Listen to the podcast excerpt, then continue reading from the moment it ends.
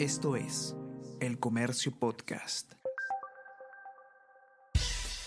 Buenos días, mi nombre es Soine Díaz, periodista del comercio, y estas son las cinco noticias más importantes de hoy, viernes primero de marzo. Perú Libre presentó 16 proyectos con injerencia en el sistema de justicia. Iniciativas buscan, por ejemplo, que jueces y fiscales sean elegidos con voto popular, así como reorganizar el Ministerio Público y blindar a los partidos políticos. Especialistas cuestionan las propuestas de la agrupación fundada por Vladimir Cerrón, que también plantean modificar la Constitución y el Código Penal. Fiscalía de la Nación inicia diligencias contra el partido de Antauro Humala. Área Fiscal de Enriquecimiento Ilícito y Denuncias Constitucionales revisará la legalidad de la agrupación del ex convicto ante acusación de Muñante por conducta antidemocrática.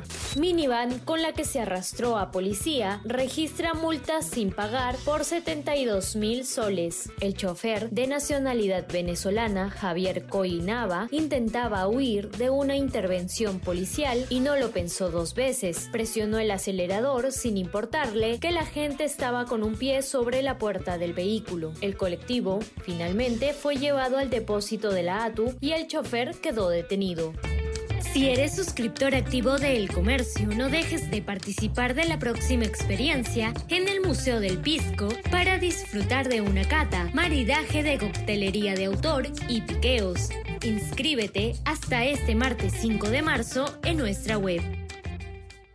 En el segundo semestre del 2026 se tendría listo el puente Santa Rosa, señala ministro de Transportes y Comunicaciones. La nueva vía expresa de Lima, que conectará con el aeropuerto, estará ubicada entre las avenidas Morales Duárez y Santa Rosa en el distrito del Callao. La obra nos asegura que desde la Costa Verde hasta el nuevo terminal aeroportuario va a haber un tráfico fluido, comentó Raúl Pérez Ministro de Estado en el despacho de Transportes y Comunicaciones.